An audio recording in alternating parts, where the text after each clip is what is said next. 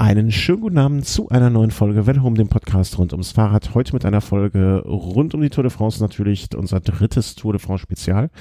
Und nachdem der Chris heute kurzfristig gute Besserung abgesagt hat, äh, haben wir umdisponiert und es ist der späte Sonntagabend geworden. Wenn ihr also im Chat das, äh, im Stream das jetzt hört, ähm, schönen guten Abend, äh, fast schon, äh, schönen guten Morgen. Naja, so spät ist auch nicht. Egal. Guten Abend, Thomas. Hallo, schönen guten Abend. Ja. Wir hatten den Tag für heute natürlich schon länger eingeplant, dass wir heute aufnehmen und dann kam, haben die Umstände es etwas schwieriger gemacht. Aber ich äh, finde sehr, sehr, sehr toll, dass unser Sendungsplan so aufgeht, dass es auch dann jetzt äh, heute wohl eine Sendung wird, wo man auch was zu besprechen hat, um es mal vorsichtig auszudrücken, äh, um nicht zu sagen, ähm, äh, ja, wo es fast schon zwingend erforderlich ist, heute mal wieder miteinander zu reden. Ähm, auch Ruhetag, also wir hätten ja auch morgen am Ruhetag aufzeichnen können, aber ich glaube heute äh, mit den Emotionen noch im Kopf äh, und im Herzen ähm, ist das schon, ähm, äh, schon dringend geboten, heute was zu machen. Definitiv, definitiv. Ja, ne, also wenn nicht an einem Tag wie heute, wann sonst. Ähm, äh, Chronistenpflicht zwingt uns aber auch, und, und ich finde auch in den letzten Tagen gab es immer mal so Themen, wo man sagt, okay, da äh, gibt es jetzt was zu besprechen. Äh, dazu die letzten Tage aber auch zu besprechen und ähm, da vielleicht auch dann etwas Sachen einzuordnen, die man selber an dem Tag gar nicht so hätte so weit einordnen können schon. Deswegen kommen wir jetzt zur Etappe erst einmal vom vergangenen Freitag, glaube ich. Ne? Das war dann die Etappe Nummer sieben von Pouget nach Chartres. Ich also wollte es genauso die sagen. Die längste Etappe der diesjährigen Tour de France mit 231 Kilometern. Mhm. Die längste, aber auch wahrscheinlich die langweiligste. Wollen wir den Tag nicht vor dem Abend loben? Ja, also da war nicht so wirklich viel Zunder drin. Ne? Also ähm, ich glaube, das Erwähnenswerteste an der Etappe sind vielleicht zwei Sachen. Ähm, Punkt A, äh, gewonnen hat ein Mann, dessen Namen ich mal wieder nicht richtig aussprechen kann, Herr Groneweig. Der grüne Weg, ja. Grüne Weg ähm, im Sprint Royal also alle waren mit dabei. Er hat geschlagen Gaviria, Sagan, Demar, Degenkolb, Greipel, alle, die da so vorne erwartet werden. Hat sich knapp, aber dann doch bestimmt durchgesetzt. Das ist, glaube ich, das eine, was man bei dieser Etappe festhalten muss und soll und kann. Ähm, und das zweite, ich, ich glaube, über die Etappe selber braucht man gar nicht viele Worte verlieren. Ne? Agi Dessert hat zwischendurch mal eine Windkantensituation versucht zu kreieren, wo kein Wind da war. Ähm, das wurde auch wieder schnell, relativ schnell aufgelöst. Großartige Stürze, verletzte Ausscheidungen gibt's an dem Tag nicht. Ähm, Nö, und es war ja bezeichnend, dass also auch wirklich eigentlich niemand in die Fluchtgruppe wollte, weil das ist auch eine undankbare Aufgabe an dem Tag gewesen. Außer Werbewert konnte man da überhaupt nichts gewinnen. Ja. Was so ein bisschen an dem Tag auch rund ging und ähm, Aufmerksamkeit kreiert hat, war natürlich die Causa Kittel. Ähm, da ist wohl an dem Freitag äh, in der L'Equipe eine, wie soll man sagen, eine etwas unglückliche ähm, Äußerung äh, gelaufen ähm, von seinem Team, Teamleiter, Teamkapitän, nee, wie sagt man, äh, sportlichen Leiter. Ja. Ähm, wo so ein wenig, wie soll man sagen, mehr oder minder offen Kritik an ihm geübt wurde. Er wäre nicht so ganz bei der Sache mit dabei, bei Teamsitzungen gewesen und boah, andere Würde mit seinem Telefon spielen. Ja. Ähm, und das hat so ein bisschen, wie soll man sagen, also er wurde, glaube ich, daran am Freitagmorgen darauf angesprochen und äh, fand er nicht so gut. Und es wurde kolportiert, dass nach der Etappe wohl dann auch, ähm, war das, ja, bei der, nach der Etappe, wo er dann auch nicht so wirklich, also wo ist er denn gelandet? Also jedenfalls nicht da, wo man ihn unter normalen Umständen erwarten würde. Auf Platz 118. Genau, Platz 118. Also er hat, das ist ja auch schon fast ein bisschen Provokation. Er war nämlich der, ähm, na, wo ist es denn hier? Er war quasi der, der letzte der ersten Gruppe. Und das so ist sieht's aus. Was? So sieht's aus, ja. Und das ist natürlich ähm, auch eine Art, eine Antwort zu geben. Ne? Finde ich eigentlich, äh, sammelt, sammelt man mit so einer Aktion bei mir wieder Sympathiepunkte. Andererseits äh, machst das halt, kannst du ja auch nicht machen. Ne? Also das ist wie wenn keine Ahnung, wenn, wenn, wenn, äh, sag mir mal einen Fußballernamen. Äh, wenn ich jetzt auf der Arbeit einfach plötzlich die Arbeit einstellen würde. Genau, das wäre wie Aus wenn äh, Manuel Neuer ohne Handschuhe sich ins Tor stellt. Ähm, ja. Ja, was, was sagen wir dazu? Also äh, Ladiva Kittel oder ähm, berechtigte, berechtigte Reaktion? Ich weiß nicht, an welcher Etappe, ob das die oder die Etappe danach war, wo auch rumgeschrien wurde im Bus angeblich. Ähm, das war dann am Samstag. Sonnabend, also jetzt gestern. Ne, also, ach ja, genau, da ist es äh, auch nicht zu einem für ihn zufriedenstellenden Ergebnis gekommen und dann hat es wohl im Bus geknallt. Ja, und das Canyon-Fahrrad musste auch leiden. Ach, okay, das habe ich nicht mitgekriegt, beziehungsweise nicht gesehen. Ähm, was sagt man dazu? Also ich, ich, ne, ich wiederhole mich hier sehr gerne, ich bin kein großer Freund von Kittel, aber so nach der ersten Woche ein Fahrer, der nun wirklich äh, im vergangenen Jahr seine fünf Triumphe geholt hat, so in der Öffentlichkeit in einem Interview abzukanzeln, ist auch nicht irgendwie, also macht man auch nicht. Also was, was, was soll das? Also Motivation, Motivation ist das sicherlich nicht.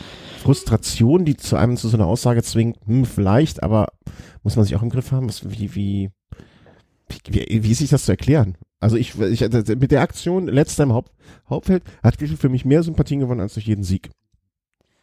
Nee, für uns, also wir sind ja auch irgendwo ein Medium, ist es natürlich schön, weil wir was zum Diskutieren haben, aber als Teammanager darfst du sowas natürlich in der Öffentlichkeit niemals äußern über einen deiner Fahrer. Intern kannst du es ja gerne ansprechen, aber, aber das zeigt eigentlich nur so ein bisschen das, was wir schon über die gesamte Saison bei dieser Katjuscha-Mannschaft verfolgen, dass es da halt einfach keinerlei Harmonie gibt. Man hat es nicht geschafft, diese verschiedenen Gruppen von, ja, diese zwei Lager, die es eigentlich gibt, von den Russen und von den Deutschen, da irgendwie zusammenzuführen und da zu einer Einheit zu formen und das zeigt sich jetzt auch bei der Tour de France in den Sprints. Marcel Kittel total auf verlorenem Posten. Man kann zwar irgendwie sagen, ihm fehlt Marco Haller als Anfahrer und Rick Zabel ist da noch nicht so in der Rolle drin, aber auch der Sprint, ja, da liegt es zum einen dann auch an der Form, die Kittel nicht hat und ähm, ja, aber diese Äußerung, die darfst du, die darfst du ja so nie treffen, aber ich glaube, es war einfach ja, so ein, einfach so, ein, so eine Frusthandlung wahrscheinlich von Dimitri Konischew, von dem wir sprechen, dem sportlichen Leiter mhm. von Katjuscha, der einfach wahrscheinlich schon vor der Tour de France am liebsten sieben Helfer für Ilno Zakarin im Team gehabt mhm. hätte. Ja, aber nichtsdestotrotz, ne, ähm, also das, das geht einfach nicht. Also das, das macht man nicht. Und ähm, wie gesagt, die Reaktion von Kittel fast schon, also das, das, von sowas ziehe ich, wie gesagt, meinen Hut. Also auch die, die, die, äh, wie sag mal, Schubse zu haben, da das dann so ähm, durchzuziehen und machen. Wird er nächstes Jahr Aber es soll, es soll, es, es soll da jetzt, ähm, glaube ich, am Ruhetag mit dem Manager von Marcel Kittel, ich glaube, das ist dieser Jörg Werner, ein klärendes Gespräch mit der Teamleitung geben. Da dürfen wir dann gespannt sein, was, was da als Ergebnis bei herauskommt. Ja. Also, ja, aber du musst dir vorstellen, du musst jetzt als zum einen als Marcel Kittel, zum anderen als Mannschaft noch zwei Wochen zusammenarbeiten irgendwie. Ja, ja, klar. Ne, äh, irgendwie, irgendwie muss das ja, muss, ne, also du musst ja das. Muss äh, da irgendwo ein Modus wie wenn du gefunden werden. Ja, aber wie, wie soll das gehen, frage ich mich. Also, ne, ähm, ähm, ähm, ähm. Ich glaube schon, dass, also, dass wirklich diese Mannschaft auch so in zwei Lager geteilt ist einfach. Also die deutschen Fahrer, die da auch glaube ich, voll hinter Marcel Kittel stehen, aber dann der Rest, ja, zum Beispiel, die haben jetzt, man muss ja auch sehen, die Mannschaft hat zwei Fahrer schon verloren. Kiesalowski, der ausgeschieden ist und leider Gottes gestern auch Toni Martin. Und dadurch sind sie ja arg gebeutelt und ich glaube, Zakarin hat jetzt nur noch einen richtigen Helfer dabei mhm. und dieser Elno Zakarin ist in dem Team ja auch relativ isoliert, weil der einzige, mit dem er sich eigentlich gescheit verständigen kann, ist halt Dimitri Konischew. Mhm.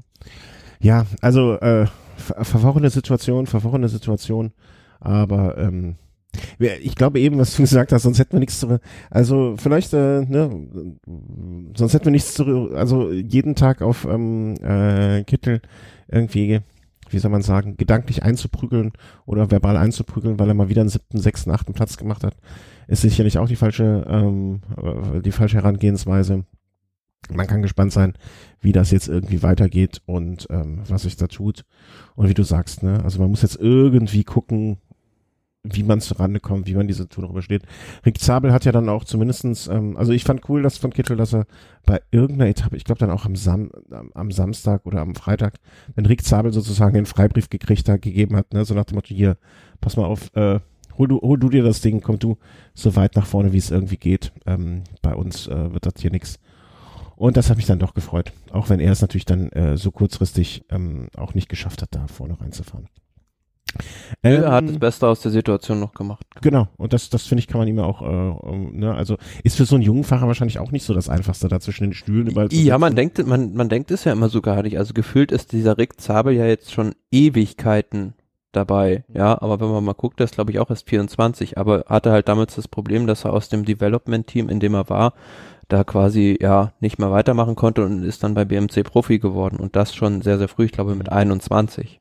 Ja, ja, ne, aber nichtsdestotrotz, also er ist 24 halt, ne? Also da kann man, finde ich, auch mit, äh, kann man ihm durchaus zugestehen, von manchen Situationen noch, auch wenn er wahrscheinlich abgezockter ist als ein anderer 24-Jähriger, ähm, aufgrund dessen, dass er schon lange dabei ist, ne? In manchen Situationen ist er immer noch dann derjenige, der ja, vielleicht noch, äh, noch am besten für, zurechtkommt für sein Alter, aber im, im Grunde genommen dann auch oftmals, ja, wie, wie soll man das beschreiben? Ne, noch nicht die Routine oder die Abgeklärtheit, Abgezocktheit mitbringt, ähm, die ein älterer Fahrer vielleicht dann in der Situation hätte. Ja, also gewonnen, äh, wie gesagt, Etappe Nummer 7 von Grüneweg, der Grüne Weg, wie du mir eben zum Glück immer erklärt hast, dann e-, Eselsbrücke sei Dank. Und ähm, um dann mal zu kommen, also zumindestens ganz kurz, ähm, im Grunde genommen an der, am Gesamtklassement hat sich an dem Tag nichts verändert. Äh, wir sind bei Etappe 7 und es war dann immer noch Van Avermaet vor Gerard Thomas, TJ van Garderen, Alaphilippe, Gilbert, Jungles, Uran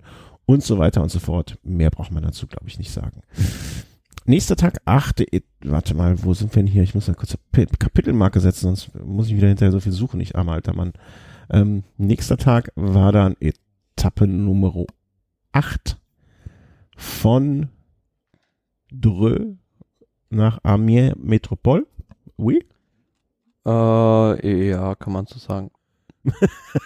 das klingt nicht sehr überzeugt, Thomas, wenn ich das sagen darf. Äh, Dreux nach Amiens, ja. Ja. Amiens sagt man das, glaube ich. Ja. Wie gesagt, entschuldigt uns bitte, äh, wenn wir in der Hinsicht da manchmal. Wir sind beide keine Franzosen. Nein. Hattest du Frank äh, Französisch in der Schule? Also ähm schon, ja, aber so, so lange hat's mich geärgert, bis ich es dann irgendwann abgebrochen habe. Ich hatte es äh, keine, nicht eine einzige Minute Französisch in der Schule. Ich, ich bin ja eher so aus dem altsprachlichen Bereich, dann äh, habe ich mich durchgewurschtelt. Ähm, deswegen äh, kann ich das als Entschuldigung äh, sozusagen in den Raum werfen. Ich, ich kann nichts dafür. Ähm, ich wurde mit Latein getriezt noch. Nun ja, ähm, achte Etappe. Ähm, es lief im Prinzip auch wieder genauso äh, auf den äh, ja auf den Sprint hinaus. Ähm, alle haben darauf gewartet und so kam es dann auch. Was man vielleicht für zu dem Tag noch zusätzlich sagen könnte. Ja, es gab vor allem am Anfang gab es ja eine sehr, sehr witzige Szene. Ich weiß nicht, ob du das gesehen hast. Markus Burkhardt, der angegriffen hatte und ähm, ja, hat dann aber auch von der Teamleitung die Order bekommen, sich wieder zurückfallen zu lassen, weil er der einzige Ausreißer dann gewesen wäre. Er hat in kurz eine Pinkelpause eingelegt, stand dann am Straßenrand, hat auf das Feld ge gewartet und dann ja schon fast so ein bisschen höhnisch applaudiert. Nee, das habe ich nicht mitgekriegt. Ähm, ähm, das ha habe ich übersehen, beziehungsweise, was war denn am Samstag? Äh, da habe ich auch nur in Teilen geguckt. Äh, insofern, nee, das habe ich nicht ähm, ähm, ähm, nie, nicht mitbekommen. Wir können das an der Stelle vielleicht nochmal Du, jetzt warst du gerade weg. Kannst du das bitte nochmal sagen? Wir können das an der Stelle vielleicht nochmal verlinken, ja. Ja, das gibt's ja bestimmt. Äh, ähm, ähm, wirst du den Link mir dann nachher nachreichen können? Auf jeden Fall. Ähm, ja, aber ansonsten, was kann man zu der Etappe sagen? Was ist groß passiert? Ähm, wie gesagt, ne, Marcel Kittel hat sich hinterher äh, ist er ordentlich im, ähm, im, im Bus, hat da mal seine Meinung kundgetan, war aber auch wahrscheinlich der Grund so ein bisschen ähm, die Frustration, die ähm, ja diese achte Etappe bei ihm ausgelöst hat. Also er ist wieder mitgesprintet, beziehungsweise hat sich vorne gezeigt, ist aber auch mit Platz 15 ja, weit unter seinen Möglichkeiten geblieben, beziehungsweise hat sicherlich nicht das erreicht, was er erreichen wollte. Nee, auf keinen Fall, aber über den Sprint müssen wir auch noch so ein bisschen sprechen, weil eigentlich, ja, sah es relativ gut aus, vielleicht für einen deutschen Sieg auch mit André Greipel, der, ja, da diesmal das richtige Timing scheinbar hatte, aber wurde so ein bisschen aufgehalten durch diesen Kampf, den er da schon fast geführt hat mit Fernando Gaviria. Mhm. Und ja, das führte letzten Endes dazu, dass beide ja, vor allem Gaviria nach mehreren Kopfstößen dann und leider auch André Greipel dann beide distanziert wurden. Aber da muss ich jetzt mal nochmal nachfragen, weil äh, das auch dich, insbesondere weil du es wahrscheinlich besser weißt als ich, ähm, ich hatte gelesen, weil, ne, also die Sprintsituation, klar, die sind beide auf der linken Seite ähm, äh, gefahren und dann war es so, dass auf einmal ähm, ja, Gaviria innen war, ähm, ähm, was heißt innen, also da, da ja, nicht mehr so Greipel hat, hat ihm einfach das Loch nicht aufgemacht oder die Lücke genau. nicht aufgemacht. Genau. Er hat seine Fahr äh, er hat seine Fahrlinie ja nicht in dem Sinne verlassen. Gaviria wollte durch eine Lücke fahren, die nicht da war und war sauer, dass Greipel ihm die nicht aufgemacht hat. Genau, und er hat dann quasi nach rechts mit dem, äh, mit dem Kopf gestoßen. Äh, Greipel hat dann, finde ich, auch in einer Art schon fast Selbstschutz äh, sich in der ähnlichen Art und Weise da äh, hat zurück zurückgehauen sozusagen. Ne? Also man könnte sagen wie im Kindergarten, ne? der eine hat gehauen, der andere hat zurückgehauen. Ähm, und es ist, äh, ich, ich fand im ersten Moment sehr, sehr bewundernswert, dass keiner von den beiden gestürzt ist, weil das war jetzt auch nicht ohne, also ne, da weiß man einfach im positiven Sinne, das sind echt Jungs, die wissen, ähm, ähm, die wissen, wie man es macht. Ne? Also die wissen, naja, die, die beherrschen ihr Rad dermaßen gut. Das ist phänomenal, wie die ja manche Sachen im Sprint noch aussteuern. Ja, genau. Also. Also das war sehr beeindruckend. Was ich allerdings nicht, äh, ich versuche es auch gerade hier noch, während wir miteinander sprechen, ähm, zu, zu ähm, ja, der was was dann wohl auch noch bei der Distanzierung mit reingespielt hat bei André Greipel, dass er wohl so einen Kilometer vom Ziel habe ich auch gesehen gegen Nikias Arndt einen Rempler gemacht hat, mhm. der auch mit dazu geführt hat. Also das wäre auch wirklich der eins, also weil wäre jetzt Greipel aufgrund dieser Situation distanziert worden, ne? Dann hätte ich mhm. echt ein Problem damit bekommen. Also, weil das hätte ich nicht als fair empfunden. Ja, aber es ist, also wir wissen ja seit dem letzten Jahr, seitdem es dann, also seit diesem Jahr gibt's ja eigentlich diesen Videokommissär erst und da sind jetzt plötzlich, werden Entscheidungen getroffen, die mh, hm, früher so in Sprints, glaube ich, im Nachhinein nicht getroffen worden wären. Mhm. Also da wird, da, da wird ich, da will ich widersprechen ausnahmsweise mal. Also ich glaube schon, dass man da, also ich sage nicht, dass das zwingend passiert wäre, aber ich kann mir schon vorstellen, dass auch diese Geschichte im Nachhinein nochmal irgendwie äh, zumindest diskutiert worden wäre. Und in dem Fall hätte ich dann auch ganz klar gesagt, Garivira, äh, Gaviria war eindeutig der auslösende Moment. Er hat, um auf das Kindergartenbeispiel zurückzukommen, er hat angefangen. Greipel hat sich mehr oder minder geschützt, hat deswegen so reagiert. Ähm, und äh, würde ich ihm, ähm, ja, wie soll man sagen, ähm, würde ich ihm jetzt völlig, ähm, also völlig freisprechen sozusagen. Das mit Nikias Arndt vorher, das habe ich halt nicht gesehen, das ist mein Problem.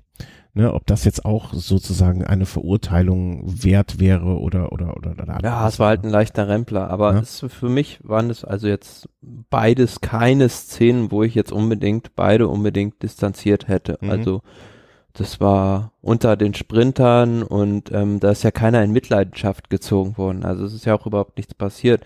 Die beispielsweise der Ausschluss von Peter Sagan im letzten Jahr fand ja auch hauptsächlich auf der Grundlage statt, dass Mark Cavendish da wirklich schwer in die Bande gekracht ist. Mhm.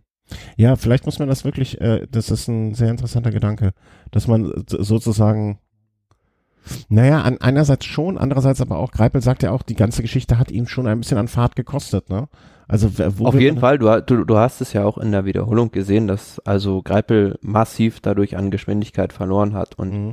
vielleicht hätte er dann sogar den Sprint am Ende gewonnen. Ja.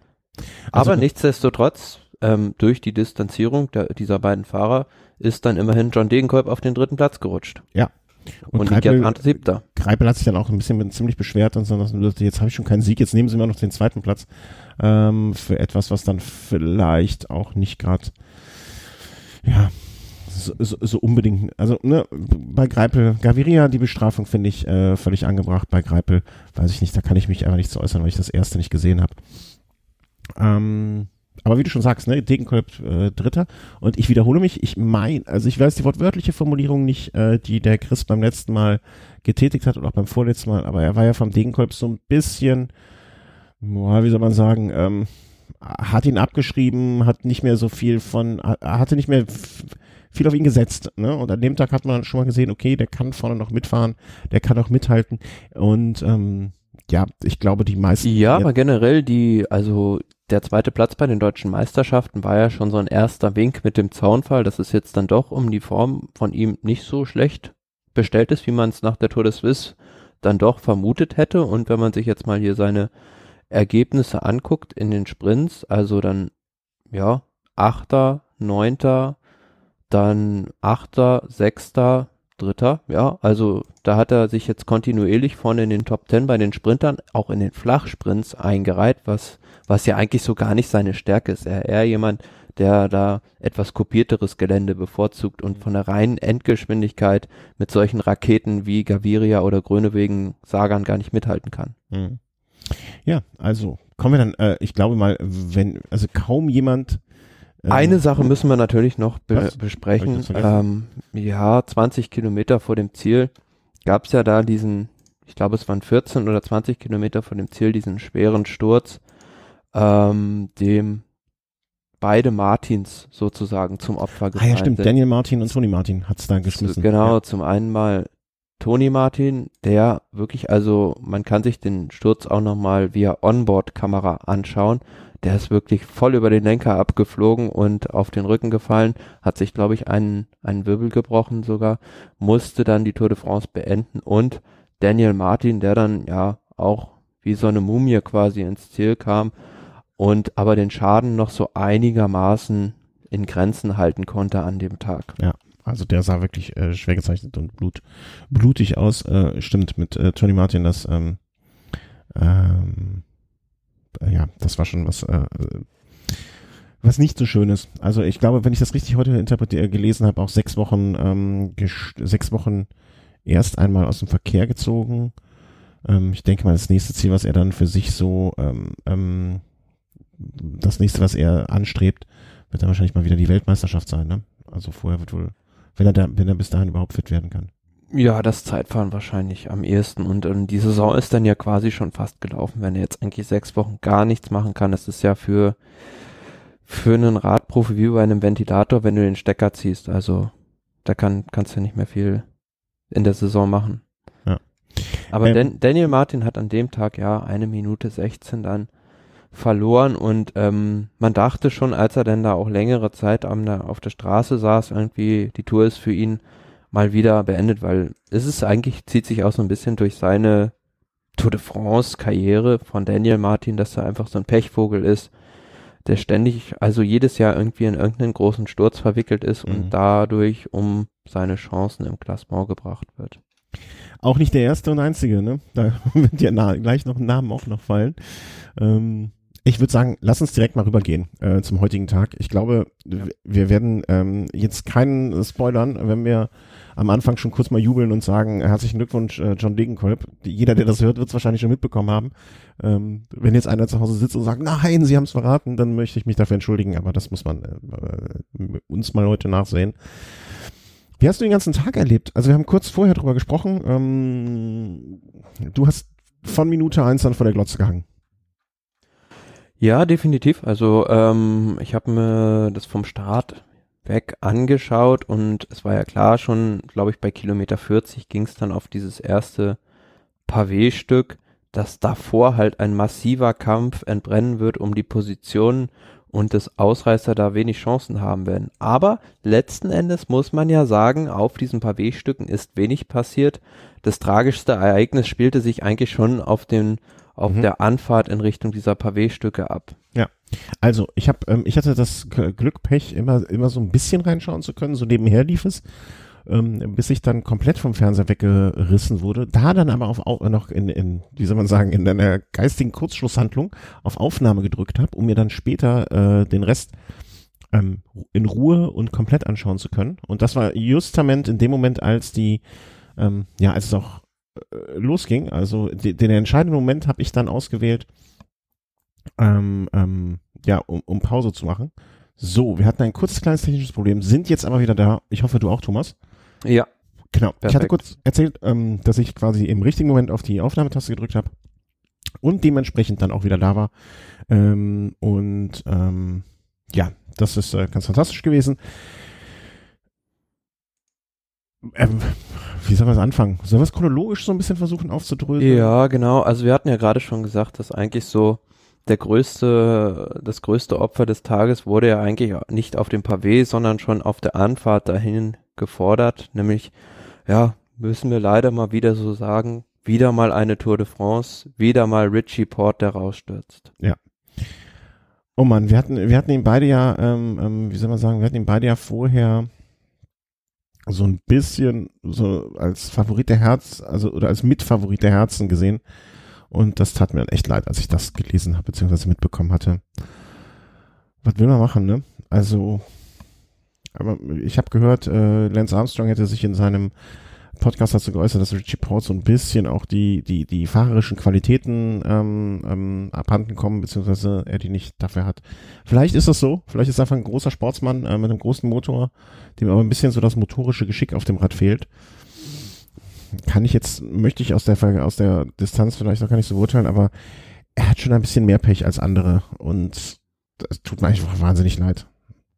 Also das war echt so. Ja, aber das ist die Frage, ob das jetzt, hm, also für mich kann es eigentlich fast nicht so viel Pech geben. Also das ist halt auch einfach, einfach irgendwo immer, ja, das fahrerisches Unvermögen irgendwo ist da, denke ich, auch ein bisschen vielleicht dabei, weil wenn du halt siehst, selbst ein Froome schafft es immer, sich groß dem Gröbsten rauszuhalten, auch wenn der selbst heute einmal gestürzt ist. Okay, wir haben den Sturz jetzt nicht gesehen, also ähm, ich habe auch gehört, dass er gar nicht selbst gestürzt ist, sondern da wohl mit einer Zuschauerin auch vielleicht kollidiert ist. Okay. Ähm, ja, aber es ist natürlich, wenn man so seine Karriere so ein bisschen durchguckt, ist es natürlich extrem bitter, wie diese, dieser Verlauf bei seinen Grand Tours so zustande gekommen ist, weil wir haben es damals gesehen, das erste Mal, als er da auf Klassement fahren durfte, war eigentlich bei der Tour de France 2014. Da ist er mal mit, ohne Sturz und allem drum und dran durch die erste Woche gekommen, aber dann lag er ganz gut und wurde dann aber quasi durch einen Magen-Darm-Infekt, glaube ich, zur Strecke gebracht. Dann ist er von Sky weggegangen. Das war, glaube ich, da, am Ende des Jahres 2000, doch, da war er noch bei Sky 2015. Ja, das war dann dieser besagte Giro, wo er in diesem Wohnwagen gewohnt hat und dann ja mit Knieproblemen ausgestiegen ist und ja, danach hat es ihn halt immer mit Stürzen irgendwie bei der Tour de France oder mit schlechten Tagen erwischt. Ja, also es ist äh, tragische Geschichte. Aber es fällt auch auf bei der, wenn du heute gesehen hast, beispielsweise TJ van Garderen, sozusagen der 1B-Kapitän von Team BMC, auch der ist ja durch einen Sturz zurückgebunden worden und der war meiner Meinung nach nicht auf irgendwie Pech zurückzuführen, sondern einfach fahrerisches Unvermögen. Mhm. Man hat auch zwischendurch gedacht, immer, äh, da hatte ich so das Gefühl, vielleicht sind die auch einfach alle so, also das, das kennt man ja selber auch vom Fahren, ne? dass man irgendwann nach langer Strecke vielleicht dann unkonzentrierter wird oder einfach, dass die körperliche Ermüdung dazu führt, dass man unkonzentrierter ist und vielleicht nachlässiger und etwas schneller was passiert. Ich meine, wir befinden uns noch in der neunten Etappe. Ich meine, wie soll das dann erst bei Etappe 15, 18, 20 aussehen? Aber vielleicht ist dieses ganze, dieses ganze Kopfsteinpflaster-Gedöns heute dann doch für die Fahrer auch so schwierig, so mental schwierig gewesen. Ähm, weil irgendwann ja, ich kann, ich kann mir auch ja der Punkt, vorstellen. wo fast in jeder Kurve irgendwo einer mal lag. Also ich, ich möchte nur wissen, wie viel, wie viel Greipel zweimal gestürzt hat er hinterher im Interview gesagt. Ne? Ähm, ich würde mal gerne wissen, wie viel Prozent der Fahrer heute sturzfrei durchgekommen sind. Ja. Mm, von den Favoriten weiß ich eigentlich nur Quintana, Valverde und Nibali, die es überhaupt gar nicht erwischt hat. Ja, also das sagt ja auch schon einiges aus, ne? Also ähm. ja, aber man kann sich da schon fragen, ähm, ähm, wie viel das irgendwo an der, an der Nervosität oder auch teilweise am fahrerischen Unvermögen halt mhm. liegt. Also, also wir haben dann auch, haben dann beispielsweise auch den Sturz von Chris Froome gesehen, der halt einfach Pech hatte. In dem Moment, das lag nicht an ihm, kann man ganz klar so sagen, in der Linkskurve, als es auf das Pflaster raufging, ist vor ihm, glaube ich, Castro Viejo war es, ähm, weggerutscht. Also der hat einfach diese Kurve völlig falsch angefahren und war halt genau der Mann vor Froome. Froome konnte nicht mehr ausweichen und ist dann drüber gefallen. Aber dann sah man halt auch die Jungs, die es richtig drauf haben, beispielsweise ein Van Avermaet, der ist dann noch über so einen, ja, halb in den, in die Straße hängenden Baum rübergesprungen, einfach um diesem Sturz auszuweichen. Und die zwei, drei andere sind da auch noch so ganz akrobatisch vorbeigefahren. Also, das ja, geht halt auch anders. Das ist es halt, ne? Es gibt einfach Fahrer, die haben auch so eine Art, wie soll man das sagen? Und das sage ich dann immer, das habe ich überhaupt nicht. Ähm, die haben auch noch so ein bisschen motorisches Geschick. Ne? Oder die, die ja. kommen auch, ne? so ein Sagan zum Beispiel, der ja auch vom Mountainbikesport kommt, ne? der ja dann, ähm, der einfach auch die, die, die Skills, wie man auch so schön sagt, ähm, hat, um in Situationen vielleicht instinktiv schnell und anders zu reagieren, als es jetzt dann ein Froome kann oder ein Port. Ja, und, und eine Sache, die muss ich auch nochmal ansprechen, das war jetzt zwar am Anfang der Tour de France, aber wir hatten ja neulich einen Sturz von einem Fortuneo-Fahrer in der Ausreißergruppe, der halt da wirklich in dieser Chris Froome-Manier eine Abfahrt runtergefahren ist und sich dabei wirklich mal böse langgelegt hat. Und mhm. das ist halt sowas, was man ja eigentlich schon fast verbieten müsste. Also bloß niemals nachmachen. nee, habe ich nicht geplant.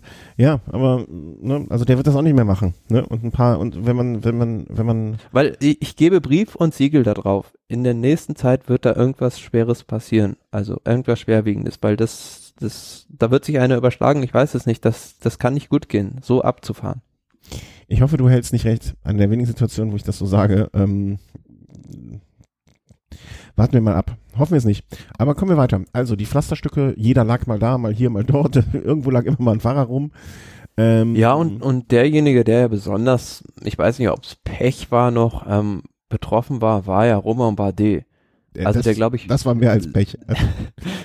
sieben oder ich weiß nicht, waren's, ich hab's nicht mehr mitgezählt irgendwann. Ich meine unendlich viele Defekte hatte und ständig die Maschine getauscht hat. Aber man muss sagen, am Ende nur mit einem ganz knappen Rückstand auch äh, reinkam. Also da hätte ich gedacht, der kassiert vier oder fünf Minuten, nachdem mhm. ich den zweiten oder dritten Defekt gesehen habe. Also am Ende war es dann nur sieben Sekunden auf die Gruppe der Favoriten. Da, und da gehört meiner Meinung nach auch wirklich ähm, Moral dazu, das dann noch durchzuziehen. Weil ich sehe gerade, also ich habe jetzt hier einen Artikel gefunden, weil es mich selber äh, fünf Defekte. Man, sah, man sah einmal auch ein sehr schönes Bild zwischendurch, wo die Kamera, wo er mal wieder dem äh, hinterherhetzte dem Feld und er so im Kopfschütteln davor, also Genau, man hat ihm das dann auch angesehen, dass er da richtig, richtig frustriert war. Aber da frage ich mich ja auch, wie kann das sein? dass, also, das ist ja auch kein Zufall mehr. Das, da muss ja irgendwas am Material völlig daneben gelaufen ich, sein. Ich weiß es nicht, ne? Also, ähm, wenn es jetzt ein Defekt gewesen wäre, ne? also ich, ich glaube, dass äh, du bist ähm, Paris-Roubaix gefahren, ne? Also wenn einer von uns hier sich da in, in der Richtung auskennt, ähm, dann bist du das. Ich weiß nicht, doch, das war Pech. Ich glaube, das war einfach Pech, weil ähm, es ist ja jetzt kein Team, also ich, ich finde die Anzahl der Defekte war eigentlich überschaubar im Vergleich zu, zu, zu ähm, Paris-Roubaix auch. Also ich glaube, die sind alle ähm, so, wie soll man sagen, im, im Zweifel auf, im Zweifel auf Nummer sicher gefahren. Und ähm, definitiv. Und ich fand ja auch die, die Taktik von manchen ja, Klassementsfahrern da recht, also spannend. Ähm, beispielsweise in Adam Yates und auch in Daniel Martin, die haben es so gemacht, sind bewusst äh, in diesen ersten Pflastersektor ganz hinten reingefahren, weil die halt wahrscheinlich gesehen haben, gut, jetzt kommen erstmal diese zwei Dinger, aber wir knallen da halt mit 60, 70 in diese Abzweigung rein und wenn es dann halt vorne wird's zu eng sein, wenn es da halt knallt, gut, dann stürzen wir zwar nicht, haben einen kleinen Rückstand, aber das können wir dann locker wieder zufahren. Mhm. Ja, und ähm, ich gucke, ich versuche gerade mal rauszufinden, ähm, welche mit, weil Platten, ne, ist ja jetzt natürlich der erste Gedanke, wer, was, wer ist schuld, die Reifen, aber Suppliers and Partners von AG Desert, die werden jetzt nicht mit Schrottmaterial, ne, also ich gucke gerade, ähm, Kontinentalreifen, ne, also was haben die denn ja. Also die, die werden jetzt keinen anderen Reifen gehabt haben als die anderen, ne? Und äh, Laufräder wird jetzt hier nicht äh, ich jetzt im Mavic-Laufräder und Kontinentalreifen scheint mir da ja, die Auswahl gewesen sein. Der wird ja jetzt nicht mit den Ultrasports gefahren sein, ne? Ich frage mich, warum die Levi's als, als Aus, Ausrüster mit haben. Manchmal haben die schon komische Sachen dabei. ist, ist er in Jeans gefahren? Ist das deswegen? Äh, ja, ich weiß nicht. Ich muss dir das mal schicken. Ich, ich, ja. ich, werde das an der Stelle auch verlinken. Ja, also wenn man sich da anschaut, wer dabei ist, also wer sozusagen offizieller ähm, Supplier of Agir Dessert ist, da sind wirklich manche sehr suspekte. Ich sehe da einen großen Teddybären, ich sehe eine Frau mit Früchten auf dem Kopf. C-Fall machen die nicht so Töpfe und so? Ich weiß nicht. Also die haben da, da haben sie wirklich jeden mitgenommen noch. Ja, apropos Töpfe, vielleicht sind die auch das, die die, die Zeitfahrhelme von Agir Dessert ausstatten. Haben wir im letzten Jahr auch schon mal drüber gesprochen, dass die mit so Ja. Eierschalen rumfahren. Genau, äh, E- Eroi oder so heißen die, die, die, ähm, der Helmhersteller. Ach, stimmt, das war ja im letzten Jahr. Ja, genau, also die, die waren mit dem E- Ekoi, äh, designed in a wind tunnel for sprinters. Time trial helmet designed and tested in no compromise wind tunnel testing to eke out the best performance on individual or team trials. Anscheinend, ähm, machen sie sich schon Gedanken. Nun ja, ich finde die Fahrräder aber ganz schön von Factor, falls wir das äh, mal hier so auch am Rande erwähnen können sollen wollen. Definitiv. Also der hat, äh, der hat wirklich einfach Scheiße am Bein gehabt, muss man, muss man mal sagen am Tag. Ja, und ähm, eine Truppe, die sich echt erstaunlich gut geschlagen hat, war die Movistar-Mannschaft. Also man hat die zwischendurch dann auch vorne in der Führung gesehen. Valverde, Quintana und Landa sind da eigentlich unbeschadet übers Pflaster gekommen, bis auf Landa, der sich irgendwie, glaube ich, 20 Kilometer vom Ziel an dem Hinterrad seines Vordermanns durch eine Unaufmerksamkeit aufgehängt hat, dann gestürzt ist und dann da die ganze Zeit so ein bisschen hinterhergedackelt ist. Mhm. Aber Quintana und Valverde, da muss man, von Valverde hat man es gedacht, ja, der ist da ja bei den Klassikern auch schon immer ganz ordentlich, Dwarsdorf Landerin vorne rumgeknattert. Ähm, aber von Quintana, dass der da so gut übers Pavé kommt, Chapeau. Ja, also ne, insgesamt, ne, wer, hätte ich jetzt auch nicht gedacht, dass die, ja, die hatten vielleicht einfach das Glück, äh, was ein Bardet nicht hatte. Ne? Das muss, also ich will nicht sagen, dass diese Etappe heute ein reines Glücksspiel war, ne, weil am Ende des Tages waren schon die vorne, die man auch vorne hätte erwarten können. Aber ähm, mein Gott, ne, hätte hätte Quintana jetzt irgendwie zwei Platten dazwischendurch gehabt durch dumme Umstände, wäre vom Ganzen frustriert gewesen. Dann hätte der Tag auch ganz anders ausgehen können. Ne? Und so hatten die einfach vielleicht mal das Glück, was sie an anderen Tagen nicht haben. Und das ähm, gehört Ne, der hat sein. Pech wahrscheinlich schon mit den zwei kaputten Laufrädern auf der ersten Etappe aufgebraucht. So, genau, das kann es ja sein, ne? Also, aber dann hat Bardet ab sofort, also in diesem Jahrzehnt nichts mehr zu erwarten an mich. Arme Tropf. Ja, kommen wir dann, glaube ich, mal zu der entscheidenden Szene, die sich so ähm, etwa, wie ich eben sagte, als ich auf die Aufnahme gedrückt habe, 15, 16 Kilometer ähm, vor dem Ziel abspielte. Und zwar, Na, eine kleine Sache würde ich vielleicht noch anmerken. ja, Was ich bemerkenswert fand, dass teilweise ähm, Verpflegungen von, also teamübergreifend stattfanden. Ich habe beispielsweise einmal Peter Sagan, ich weiß nicht mehr genau, welche Mannschaft das war, aber an einem anderen Teamauto gesehen, und der hat sich da einen Bidon geholt und Nibali beispielsweise hat einen Bidon von einem Astana-Pfleger bekommen. ah, okay, nee, das habe ich gar nicht, das habe ich nicht wahrgenommen, also das habe ich nicht gesehen. Ja, aber es ist bemerkenswert, Ja. dass da auch, also teamübergreifend dann, dann geholfen wird. Nee, Der Armstrong hätte doch früher einfach dem Ulle ein bisschen Abführmittel in, ins Wasser getan oder so etwas. also klingt blöd jetzt, ne? Aber wenn man das wirklich mal ähm, so durchdenkt, das, da gehört ja schon ein gewisser Vertrauensvorschuss dann dazu. Definitiv, ja. Weil in der heutigen Zeit, also ähm, ähm, nicht, dass das dann noch irgendwie als Ausrede benutzt wird. Ne? Also nicht, dass jetzt irgendwie Nibali ähm, in den nächsten Tagen irgendwie auffällt mit irgendeiner Probe und er sagt dann, ja, Entschuldigung, ich habe doch hier die, die Flasche vom Vogelsang. Wer weiß, ja, aber Glaub, naja, was nicht, willst, dass- was willst, Glaub nicht, dass die nicht du- auf so eine Idee kommen würden. was willst du halt anderes in der Situation machen, wenn du vielleicht keinen Helfer dabei hast, dann musst du halt ja die anderen Mannschaften um Verpflegung anbetteln. Ja, aber es gab ja noch immer, die, die Neut- Neutralen haben ja auch, glaube ich, immer so ein bisschen was hinten drin. Diese Getränkemotorräder, Ja, ja, genau. da hat man heute auch mal gesehen, dass die eigentlich ganz nützlich sind. Ja, endlich mal. ja, und dann äh, ne, 15, 16 Kilometer vor Zieldurchfahrt kam die entscheidende Attacke. Ich muss gestehen, ich weiß nicht mehr, wer von den dreien sie gesetzt hat. Es äh, setzten sich auf jeden Fall Lampert, äh, Van Avermaet und Degenkolb ab. Ja, es war Ife Lampert, der das Tempo da in eine, also in enorme Sphären gehievt hat. Und ja, Greg van Avermaet, John Degenkolb, die waren aufmerksam, sind dran geblieben und dieses Trio hat sich dann vom Rest ähm, absetzen können. Ja, und dadurch, dass hinten natürlich ja keiner so richtig Interesse hatte, danach zu führen, weil Quickstep war vorne vertreten, BMC war vertreten, Trek war auch vertreten, die sonst noch als Karte Nummer 1b Jasper Stuyven gehabt hätten. Ja, dadurch fiel das halt ein Momentchen still und dann waren die halt mit 20, 30 Sekunden weg und da hat sich das sukzessive dann vergrößert, der Vorsprung. Genau, also es war zu keinem Zeitpunkt mehr, ne, also es, man war sich relativ, also ich fand zumindestens, ähm, dass man sehr, sehr schnell sicher sein konnte, dass das, äh, dass das die entscheidende Attacke war und ähm, dass die auch so durchkommen werden. Und äh, so kam es dann ja auch.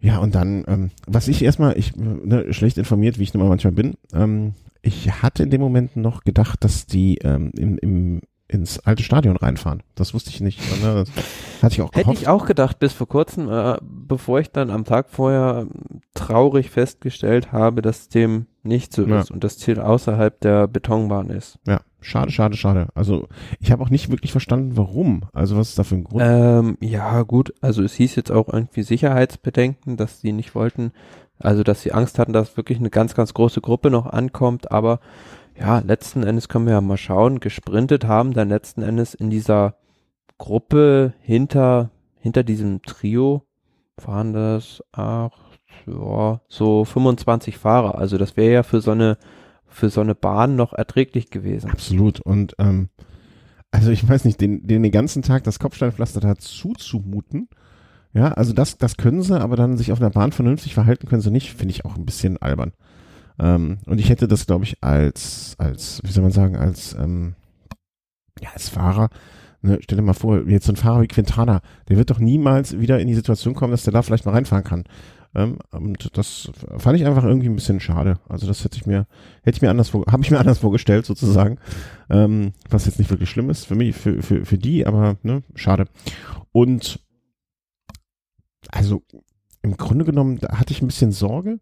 Also ich glaube, wenn man vorher gesagt hätte, die drei kommen da an, Degenkolb wäre, war jetzt schon derjenige, der ganz gute Karten ähm, hatte, so in der, in der, wie soll man sagen, ähm, er war, er hat Paris-Roubaix schon mal gewonnen, er kann solche Tage, aber auch niemand hätte jetzt irgendwie sich gewundert, groß, wenn es jetzt einer von den anderen Fahrern geworden wäre, oder? Also das sind, waren ja alles. Äh, ja, doch schon, weil Degenkolb war eigentlich der haushohe Favorit, weil Lampard und Van Avermaet die sind halt im Sprint niemals so schnell wie John Degenkolb, der in einem Massensprint auch nochmal Dritter, Vierter wird. Mhm. Also die haben nicht die Endgeschwindigkeit, diesen Turbo, wie ein John Degenkolb hat. Aber den. Aber man muss ja, aber vielleicht im Hinterkopf behalten einfach auch, ne, dass er jetzt auch schon irgendwie mal ein paar schlechte Tage hatte, ne? Und, und ein Lampard oder ein Van Avermaet mit vielleicht äh, 100 Prozent können dann einen ähm, Degenkolb mit zu erwartenden 90, 80 Prozent oder so schon Klar, so ein, so, so ein Sprint nach so einer Etappe, wo die Müdigkeit dann doch enorm ist, ist natürlich was ganz anderes, als wenn die beiden äh, oder die drei jetzt irgendwie nach einem 80 Kilometer Ausreißversuch irgendwie über flache Straßen mit gutem Teer zusammen auf die Zielgeraden einbiegen würden. Mhm. Aber man muss John Degenkolb da auch mal loben, der das sehr gut gemacht hat, weil die beiden von Avermaet und Lampard haben so ein bisschen versucht, ihn da auch in eine Falle zu locken oder ihn da nervös zu machen, haben ihn da ein Kilometer vor Ziel quasi schon in die erste Position geschoben mhm. und so ein bisschen Druck gemacht, dass er doch den Sprint bitte jetzt schon lancieren soll, so ja, 600 Meter vom Ziel gefühlt irgendwie. Ja. Hat er, hat er aber zum Glück nicht gemacht, sondern ist da cool geblieben und ja, hat dann von der Spitze ganz, ganz souverän gewonnen. Hatte ich, ich hatte ich hatte aber ein bisschen Sorge, ne? So nach dem Motto, oh, oh, von vorne den Sprinter anfahren. Ich meine, er hatte wahrscheinlich die Information oder er, er, er war einfach, ist abgeklärt genug, dass er wusste, okay, im Vergleich zu den anderen sind wir weit genug vorne. Ne? Ich brauche jetzt nicht, äh, da brauche ich keine Sorge haben, dass da nochmal jemand rankommt. Ähm, aber ich dachte schon so, oh, ob das von vorne, ne, ob, wenn er nicht ganz bei der Sache, also wenn er nicht bei 100 Prozent ist und dann einer von hinten noch drankommt, hm, also ja, aber du hast ja gesehen, die Form ist halt Bombe und da ja. hat selbst dann Van Avermaet keine Chance mehr irgendwie vorbeizufahren. Und man muss sagen, also das war, wenn man die Bilder so die, wenn man sich es gegönnt hat, nochmal länger drauf zu bleiben, die nächsten, die nächste ähm, ähm, so zehn Minuten, Viertelstunde noch dran geblieben ist, der war schon wirklich fertig mit den Nerven vor Glück. Also im positivsten Sinne. Der war wirklich, wirklich, wirklich. Also das, das ist für mich auch das, das Emotionale am Sport, ne? Also der war, der war einfach sehr, sehr glücklich. Ja, vor allem nach dieser Geschichte war es ihm ja zu gönnen. Also er war ja schon ganz, ganz oben. Er hat ja immer gesagt, Paris, Roubaix ist für ihn das Größte. Wenn er das mal gewinnt, hat er geschafft. Aber danach, natürlich, nach diesem Unfall, nach diesem, dieser Kollision mit dieser englischen Autofahrerin da in der Nähe von Alicante, ja, hätte seine Karriere ja eigentlich auch zu Ende sein können oder es hätte noch schlimmer ausgehen können. Aber danach ist er eigentlich nie wieder so richtig auf dieses Niveau gekommen. Vielleicht auch immer bedingt durch so ein bisschen Pech in der Vorbereitung. Und ja, jetzt hat er das, hat er gezeigt, dass er sich dann wieder ganz nach oben ra rausgearbeitet hat. Und ja, also es ist ihm Läuft. absolut, absolut zu gönnen. Und er ist jetzt einer, gehört jetzt zu diesem elitären Kreis von Fahrern, die ähm, beim Giro, bei der Tour und bei der Vuelta Etappen gewonnen haben. Mhm. Und er war ja, er war ja in den letzten Jahren schon auch schon immer ganz nah dran an so einem Etappensieg ja, bei eben, der Tour. eben, eben. Und äh, Wenn ich dran denke, beispielsweise 2015 diese Etappe nach Cambrai, als Tony Martin da übers Kopfsteinpflaster ins gelbe Trikot gefahren ist und den Sieg geholt hat, da war er ja auch Zweiter. Mhm. Ja, und ich glaube, es gibt kaum einen Fahrer, der ihm das nicht irgendwie gönnt. Ich habe hinterher noch irgendwie so den einen oder anderen Tweet gesehen. Ich weiß nicht mehr einen von wem das war. Von einem ähm, Fahrer aus einem anderen Team, der aber der aber auch in diese Unfallgeschichte mit damals invol- äh, mit dabei war. Der aber dann jetzt das Team gewechselt hat. Ich weiß nicht mehr, wohin er gegangen ist. Ähm, und der auch wirklich gesagt hat, so nach dem Motto, hier, ähm, bin zwar jetzt bei einem anderen Team, aber die Geschichte von damals war was Besonderes und äh, zusammen das erlebt und deswegen alles Gute und so weiter, herzlichen Glückwunsch, verdient und bla bla bla. Ne? Also das ist ja so eine Geschichte, die auch Sportler teamübergreifend ähm, irgendwie äh, ähm, da, da, da so Ja, und haben ja, haben nachhaltig, bei den- nachhaltig ähm, zusammenschmeißt. Wir haben ja bei den letzten Austragungen oder ich glaube bei der Tour-Vorschau sozusagen ähm, immer darüber gerätselt, vielleicht schon so ein bisschen, ob das jetzt vielleicht auch eine mentale Sache bei ihm ist, dass er da nicht zurück in, in die Form findet, die er mal vor diesem, vor dieser Verletzung oder vor diesem schweren Unfall hatte und vielleicht war das ja jetzt wirklich mal wieder so Ja. dieses Erfolgserlebnis, was er auch mental einfach mal gebraucht hat, um wirklich wieder auf dieses Level zurückzukommen. Das denke ich, kann schon, kann schon Dosenöffner gewesen sein. Das kann ich mir auch gut vorstellen, da bin ich bei dir, ja, auf jeden Fall. Und Schön. er hat jetzt natürlich ähm, in Sachen Vertragsverhandlung, also ich sehe jetzt, also ich weiß nicht, ob es jetzt so richtig ist, aber dass er auch noch bis 2019 bei Trek Segafredo Vertrag hat. Aber natürlich war da auch ein immenser Druck da, denke ich, jetzt Ergebnisse liefern zu müssen, weil er hat in dieser Saison zwar schön und gut, wenn du irgendwie die Trofeo Campos Poderes Filanic Cestalines gewinnst und die Trofeo Palma, Mhm. aber doch kein großes Ergebnis eingefahren und mit dem Gehalt im Rücken war da doch der Druck enorm, jetzt mal ein Ergebnis abliefern zu Mhm. müssen. Wobei, also Degenkolb wirkt auf mich zumindest als jemand, der mit so einem Druck gut umgehen kann. Ähm, und äh, wie ich eben schon mal meinte, ne, er, er bemüht sich auch im Radsport ähm, so viel wie möglich äh, für den Radsport auch zu tun. Diese Guilty 76 Geschichte da, die in Frankfurt mit äh, sozusagen mit begle nicht begleitet, aber zumindestens da so ein bisschen ähm, ja, engagiert ist auch das wahrscheinlich, aber der das so so hier und da mal durchblicken lässt. Also ich, ich finde das ähm, eine echt schöne Sache und deswegen umso mehr, also wie gesagt, ich glaube nicht, ich glaube es gibt wenig Fahrer, die ihm das heute nicht gegönnt haben oder zumindest auch Konkurrenten, die sagen, alles klar, das geht schon klar, dass der das jetzt gemacht hat. Ne? Also ähm, sehr, sehr schön. Und Ja, aber wer hätte das, hätte das gedacht? Mhm. Also bei André Greipel und Marcel Kittel dabei, dass John Degenkolb den ersten deutschen Etappensieg einfährt. das stimmt. Und ich hatte Greipel ja heute auf der, äh, auch auf der Rechnung. Ne? Ich hatte ja meinen Tipp, äh, weiß ich, ob du es beim letzten Mal gehört hast, war André Greipel, ist jetzt Achter geworden nach zwei Stürzen, also auch gar nicht so falsch gelegen. Ne? Also Absolut für- formidabel, absolut formidabel. Und er hat ja dann den Sprint aus dieser großen Gruppe noch heraus gewonnen. Und da sieht man halt auch, dass er dann wahrscheinlich, ja, doch ein ganz, ganz heißer Kandidat für den Etappensieg gewesen wäre, wäre dann diese Gruppe nicht vorne rausgefahren. Aber er hat es dann ja auch hinterher gesagt, sie waren dann von Lotto Sudal scheinbar nur noch zu zweit in dieser Gruppe und da war es dann einfach nicht mehr möglich, im Finale das zu kontrollieren und die drei irgendwie wieder zurückzuholen. Mhm. Nils Pollitt auch vielleicht noch erwähnenswert äh, auf dem zwölften Rang mit wirklich äh, hervorragender Leistung. Gaviria aber auch mit 13, also da waren äh, ne, so die, die, da waren schon die richtigen Leute vorne. Ne? Sagan äh, erinnerte mich so ein bisschen an, ich weiß nicht mehr, irgendein Rennen aus dem Frühjahr, ich glaube im letzten Jahr, wo sich auch alle angeguckt haben und gedacht haben, ich, ich glaube vielleicht sogar bei dem Rennen, wo Degenkolb gewonnen hat, Paris-Roubaix, ähm, Sagan war so ein bisschen in der Situation, er wollte gerne nachfahren, er wollte gerne nachfahren, ist aber nicht weggekommen und keiner wollte ihn unterstützen. Ja, Ähm, Problem war halt einfach in der Situation, dass die anderen großen Teams ja jeweils einen Fahrer vorne hatten. Mhm. Trek hatte einen vorne, Quickstep hatte einen vorne, ja, und auch BMC und somit war Sagan da recht isoliert. Ja, ja, also er hatte niemanden, der ihm helfen wollte und äh, stand so ein bisschen auf, das tat mir fast schon ein bisschen leid, ne, weil ja so ein bisschen zwischen den Stühlen da gefahren ist, wie man so schön sagt, fälschlicherweise. Mhm. Ähm, Also blöde Situation für ihn. Ähm, aber insgesamt ein toller Tag für den Radsport. Ne? Also abgesehen das einzige, der einzige Wermutstropfen der Auswahl von Port, aber ansonsten sind ja auch alle relativ schadlos durchgekommen. Ne? Also es gibt Ja, Zeit verloren haben ja letzten Endes jetzt nur, also ja, marginal ähm, Michelanda, Romain Bardet, sieben Sekunden auf die anderen Favoriten Uran. und Rigoberto Uran, ja, eine Minute 55 nach dem Sieger reingekommen. Der hat natürlich eine kleine Packung bekommen, aber da sieht man auch mal so den Unterschied zwischen diesen Mannschaften. Also Movistar, die da irgendwie mit zwei Mann es geschafft haben, Landa wieder auf sieben Sekunden an die Gruppe ranzufahren und Uran war ja zwischenzeitlich fast wieder in der Landa-Gruppe drin. Mhm. Und die mit der halben ja, EF Education Mannschaft haben es nicht geschafft, ihn da ordentlich wieder in Schlagdistanz zu bringen, so dass er heute einiges, einiges an Zeit doch auf der Straße gelassen hat. Muss aber vielleicht auch noch erwähnen, TJ van Garderen, der von Rang 3 auf Rang 27, äh, 30 zurückgerutscht ist. Ne? Genau, und hat sehr, nicht erwischt.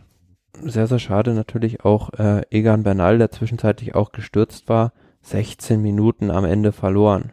Mhm. Ja. Also BMC äh, heute wirklich, wirklich, ähm, wie soll man sagen? Äh, Arg gebeutelt. ja, nicht der beste Tag, nicht den besten Tag erwischt. Äh, kommen wir, damit wir wissen, wo wir uns befinden, gerade wieder ähm, Gesamtwertung, wie gesagt, bis auf der der, der eklatanteste ist wohl äh, TJ van Garderen mit seinem ähm, starken Verlust und Rigobert Uran. Ansonsten hat sich da in den ähm, in den Top Ten überhaupt nichts getan. Da hat es äh, kaum Verschiebungen gegeben. Ähm, grüne Trikot auch, ne, also hat sich eher verfestigt noch in den ganzen Tagen. Sagan von Gaviria und äh, Kronewegen, der jetzt so ein bisschen aufgekommen ist, aber da ist der Sagan, also mit 300 Punkt, äh, 299 zu 218 schon ganz ordentlich. Ähm, Andersen weiter auch im weißen Trikot, auch das. Oh, da ist noch eine Sache, die ich noch erwähnen wollte. Ähm, wie heißt er noch gleich? Der Sky-Fahrer, der Junge, den wir auch auf dem weißen Trikot-Trip gesehen haben. Bernal. Mm, Werner, genau. Der hat heute auch ordentlich eine, einen rein. Genau, habe ich ja gerade gesagt, der Ah, hat ja. 16, 16 Minuten. Ja, ja, ja. Aber der, war- da war er auch vorne dabei und ist dann gestürzt. Aber was ich bemerkenswert fand, dass Sky dann auch zwei Fahrer tatsächlich ähm, Mhm. zurück, zurückbeordert hat, um ihm zu helfen. Also das zeigt dann doch schon, dass der gewissen, gewisse Erwartungen da hat Team. Entschuldigung, da war ich, ich war, äh, ich hatte einen anderen Fahrer im Hinterkopf, als du darüber gesprochen hast. Ähm, Bergtrikot. Und erstaunlich, äh, erstaunlich auch natürlich, dass ein Daniel Martin mit diesen Verletzungen, die er sich gestern zugezogen hat, da bei den Favoriten vorne angekommen ist. Mhm. Der ist halt ein Und- Hund. Ne? Und so wie es so wie ich es gesehen habe, unser Held sowieso, Lawson Craddock, der mit diesem Das wollte, das halb durchgeschossenen Ja. Schulterblatt da schon die ganze Woche rumfährt, ist tatsächlich mit einem Rückstand zwar von 16 Minuten 09, aber in der Gruppe unter anderem mit Marcel Kittel reingekommen. Der Chris meint ja, dass wer jetzt, äh, wenn er das geschafft hat, dann schafft er die ganze Rundfahrt. Was meinst du dazu? Also ist, äh, ich, ich war da noch ein bisschen pessimistischer, weil mh, so die Berge rauf ist auch nochmal eine Nummer, die man fahren muss. Definitiv, ja, aber jetzt, jetzt, also denke ich, diese, wenn du da übers Kopfsteinpflaster kommst, dann und gute Form hast, dann denke ich, kann er es packen. Definitiv. Ruhetag wird er wahrscheinlich jetzt auch äh, erstmal herbeisehnen und dann gucken, wie er wieder in Tritt kommt. Ähm, Bergtrikot hat sich heute natürlich, ich weiß gar nicht, ob es heute überhaupt Punkte gegeben hat. Am Bergtrikot Hm, hat ich glaube, es gab keine einzige Bergwertung. Genau. Also hat sich nichts getan. Ähm, und dann bedarf es vielleicht, bevor wir jetzt noch äh, auf die Aussicht kommen, ähm, wie es in den nächsten Ja, ein Blick Tagen vielleicht noch auf die Gesamtwertung. Habe ich das, haben wir das nicht am Anfang? Doch, habe ich da. Nee, aber so bei den Favoriten, wenn man mal schaut, Platz 5, Alejandro Valverde, wo so eigentlich der erste Top, einer, ah, ich will nicht sagen Top-Favorit, aber mm, Favorit Eng, schon. engerer Fan- Favoritenkreis, ja. Genau, ähm, bis Platz 15, Tom Dumoulin, sagen wir jetzt mal, ist alles im Bereich, ähm, ja, von 32 Sekunden noch. Mhm. Selbst ein Roman Bardet hat nur zwei Minuten 32 Rückstand, also 1-0-1 auf, auf Valverde. Das ist alles noch sehr dicht beisammen, was man ja jetzt überhaupt gar nicht vermutet hätte. Man hätte ja erwartet, dass da dann doch schon vielleicht der eine oder andere Minutenabstand da ist nach dieser Etappe. Ja, also insgesamt, ne, abgesehen jetzt von dem wirklich sehr, sehr bedauernswerten Verlust von Richie Port, ähm, eine Rundfahrt, ne, nach neun äh, Etappen noch alle Favoriten sonst, also ne, von den, und wir haben ja einen sehr breit gefächerten Favoritenkreis. Alle noch drin und alle in einem sehr engen, engen Zeitfenster. Wie gesagt, bis auf den äh, armen Richie. Äh, was ja auch insgesamt für die ganze, für die Spannung sehr förderlich ist. Ne? Also ich, ich, ich finde, das wird eine sehr, oder scheint eine sehr spannende Tour zu werden. Ja, zumal es ja jetzt erst richtig losgeht. Also jetzt beginnt ja ab Dienstag eine komplett andere Tour de France. Ja. Machen wir die, dann machen wir doch jetzt äh, da einfach direkt mal die Voraussicht, ähm, wie es so weitergeht. Morgen, wie gesagt, ähm, äh, Ruhetag und dann geht es dann auch direkt, ich kann mir das nicht merken, sind das die, ähm, das sind die Alpen, ne? Die Alpen werden dieses Jahr zuerst gefahren. Genau. Ähm, geht es sozusagen in den Nord, ich ja, Nordosten, äh, fast schon an äh, Richtung, in Richtung äh, der Schweiz mit der Etappe von Albertville nee, in Annecy nach La Grande Bournat. Oder, oder irgendwie so ähnlich ausgesprochen. Le Grand Bournon, ja. Ja. Und ich bin gespannt, ne? Also das ist jetzt mit, äh, ähm, ähm, mit insgesamt eins, zwei, dreimal erste Bergwertung, einmal vierte, ein Ortskategorieberg dabei, der allerdings für eine Ortskategorie relativ kurz ist, ne? Aber dafür einigermaßen steil. Ja, es ist, glaube ich, auch dieser ähm, Anstieg mit Schotter. Ah, okay. Mont du Plateau de Gliré. Ähm, Ist, ist aber das Problem natürlich, dass es relativ weit vom Ziel weg ist. Ja, ja. Aber gener generell ist es natürlich eine brettharte Alpenetappe. Zwar dreimal erste Kategorie, einmal Or-Kategorie, also ja, das wird schon so ein richtiger erster Test und man darf gespannt sein, ob sich da eventuell auch in dieser letzten Abfahrt jemand aus dem Fenster lehnt. Dann danach geht's eigentlich nur noch drei, vier Kilometer maximal unten flach ins Ziel nach Le Grand Bordon. Könnte auch eine Etappe für, finde ich zumindestens für Leute sein, die wirklich ähm, ausreißen wollen. Oder, na, vielleicht könnten die Movies auch mit ihrer Dreierspitze da mal äh, an dem vorletzten Einserberg, ne, dann gibt's ja noch eine kleine, zwischen den letzten zwei Bergen gibt's eine kleinere Abfahrt, die so fünf, sechs Kilometer lang wahrscheinlich sein wird. Ne, dass man irgendwie versucht, eine Etappe am vorletzten Berg zu setzen, über die Abfahrt runterkommt um dann vielleicht Schwung mitzunehmen, eine Relaisstation-Prinzip und so weiter, bla bla. Das, das könnte eine, eine spannende Geschichte am Ende werden. Kann aber auch sein, dass sie alle gemeinsam einfach rüberfahren, weil sie nach dem Ruhetag und den Tagen, die danach kommen, äh, noch nicht alle Körner verschießen wollen.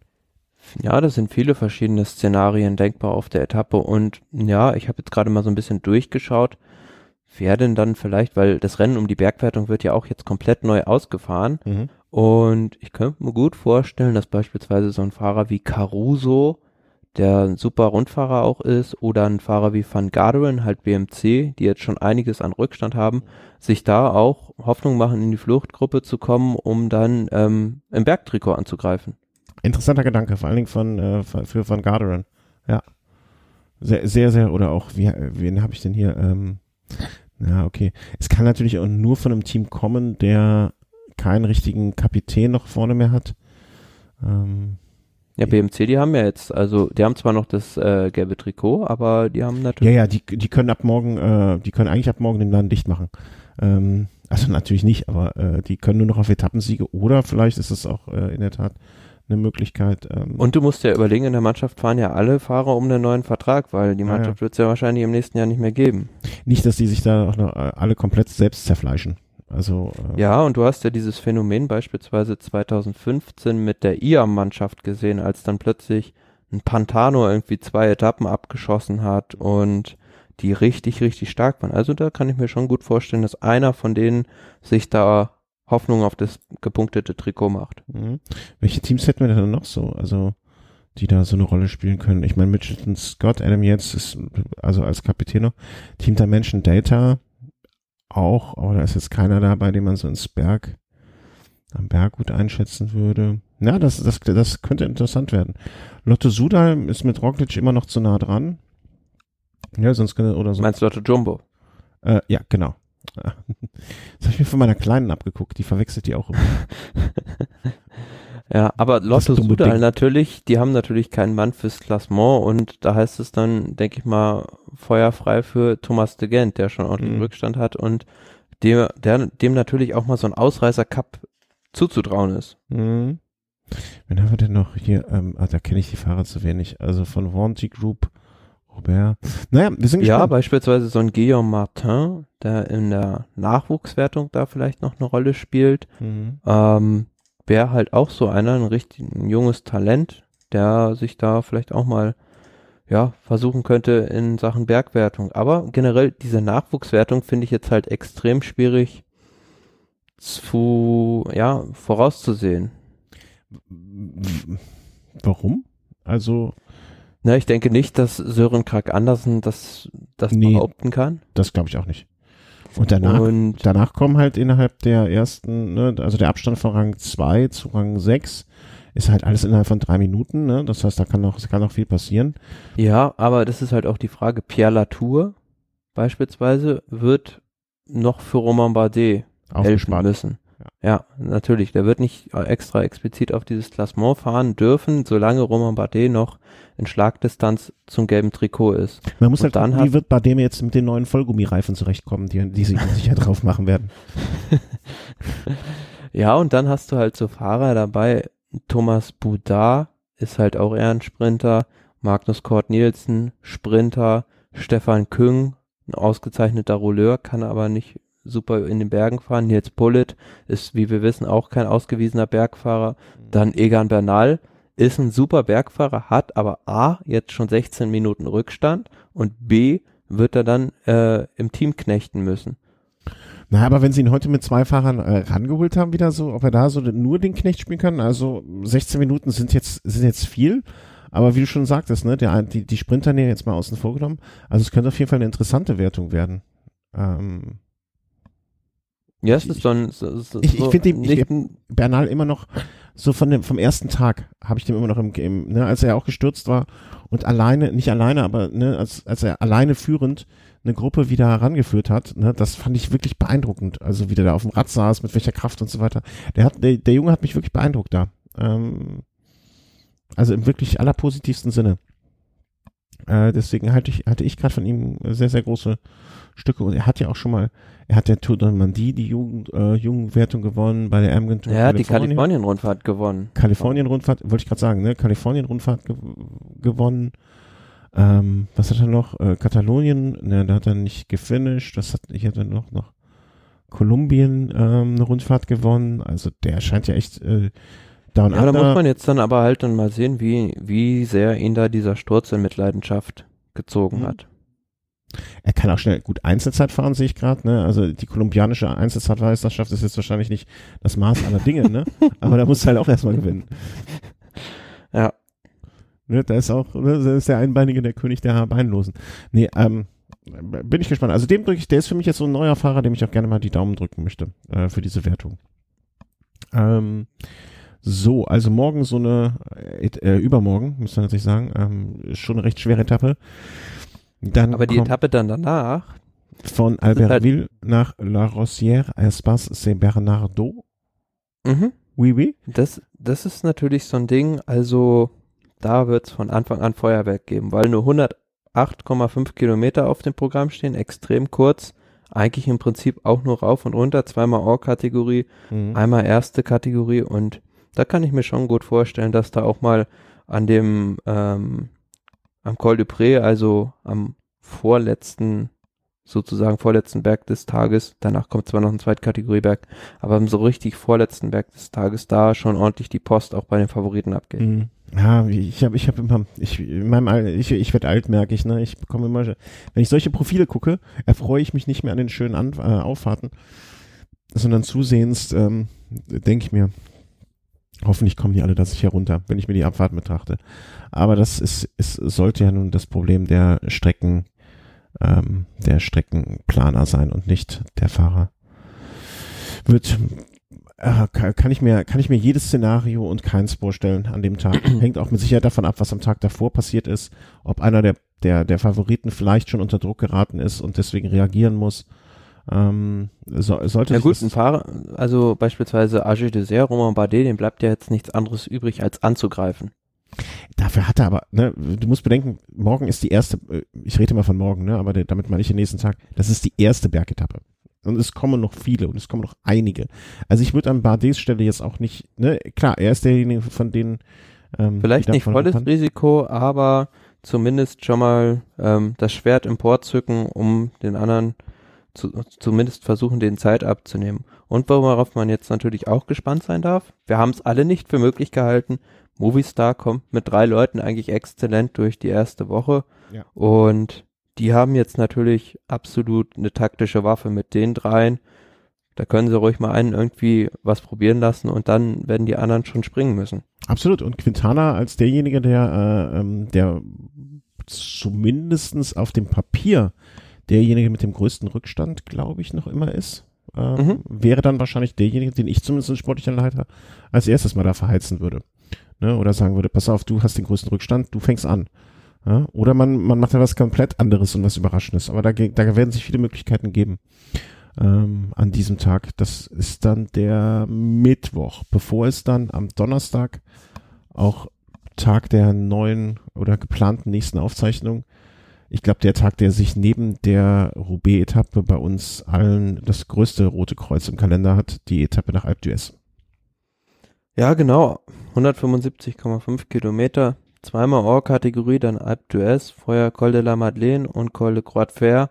Also ich denke auch, dass es da ziemlich große Abstände geben wird, weil Alpe d'Huez ist zwar als solitäre Steigung betrachtet nicht so super selektiv, nicht so spektakulär, aber dadurch, dass halt diese beiden Or-Kategorie Riesen wirklich vorher auf dem Programm stehen, denke ich mir, dass die Fahrer da sehr, sehr müde ankommen werden und dass denen sozusagen nochmal, ja, die Bratpfanne auf dem Kopf ist.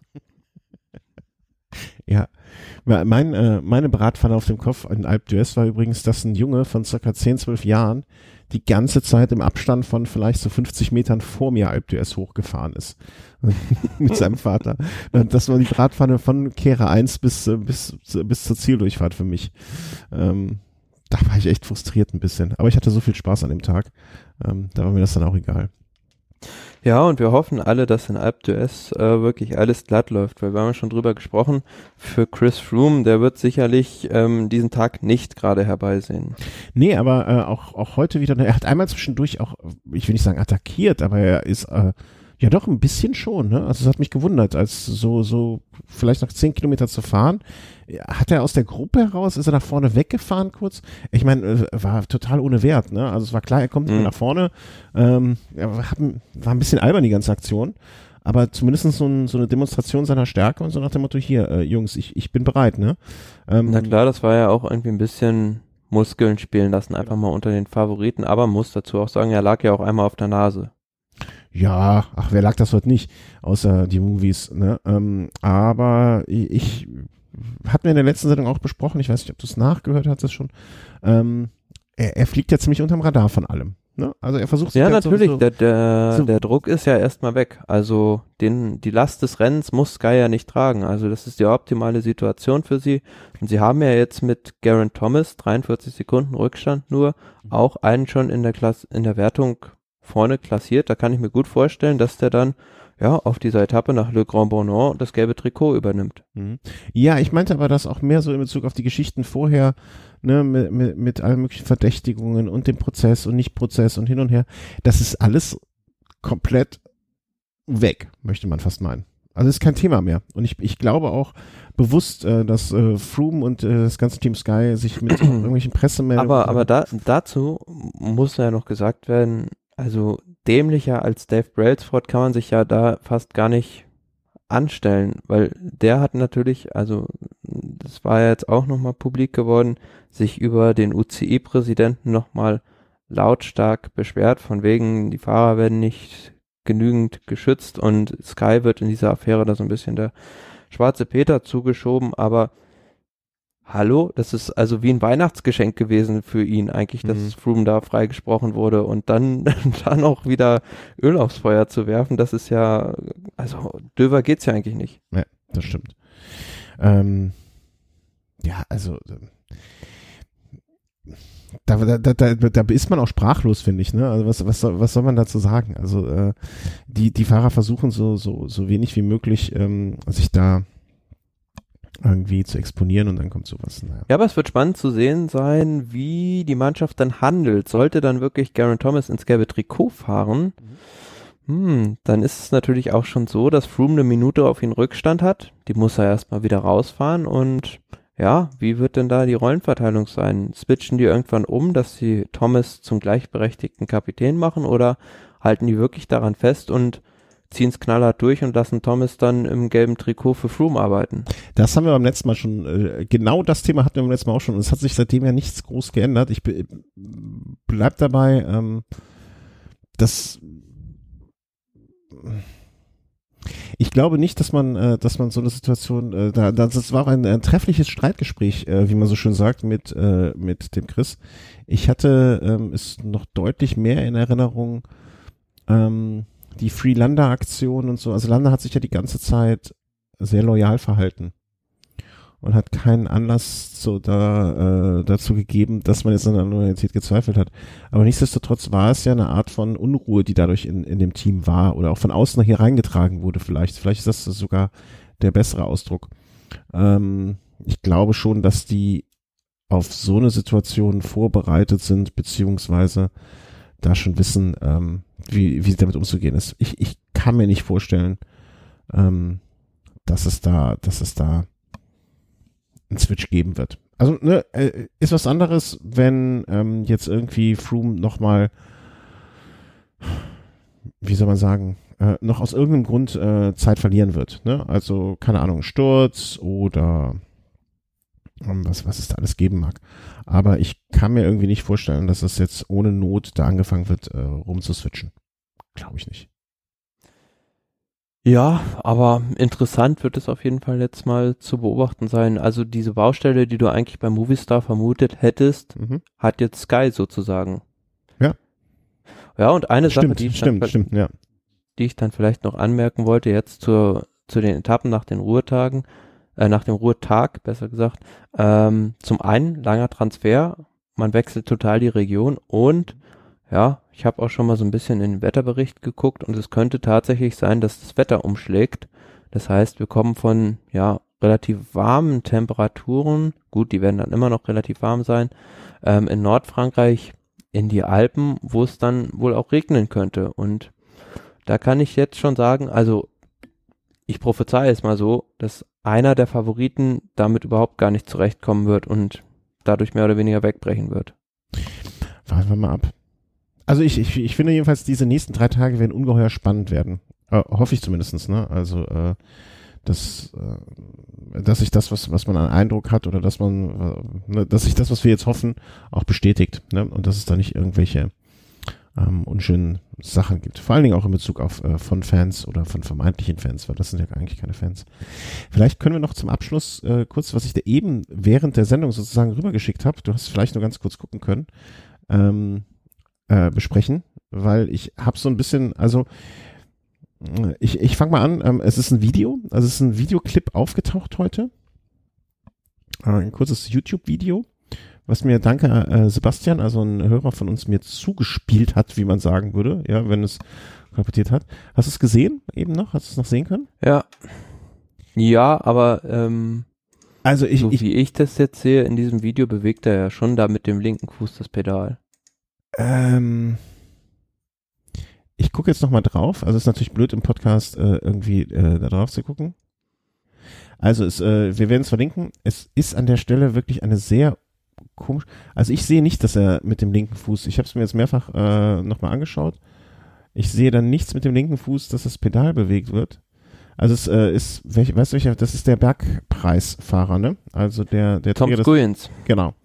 Vom Team Track, der ein Rad, was da rumliegt, also von meinen hoffentlich seins, äh, aufnimmt und ähm, wie soll man sagen? Also das Hinterrad dreht sich einfach fröhlich weiter und auch in einer nicht gerade geringen Geschwindigkeit.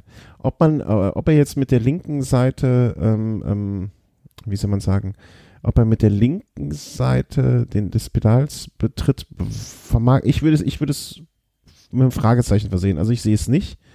Und Sebastian, äh, danke für die, ähm, für die, die Information. Er, er sagt auch, ich habe da noch nachgefragt, ne? Äh, hast du eine Erklärung?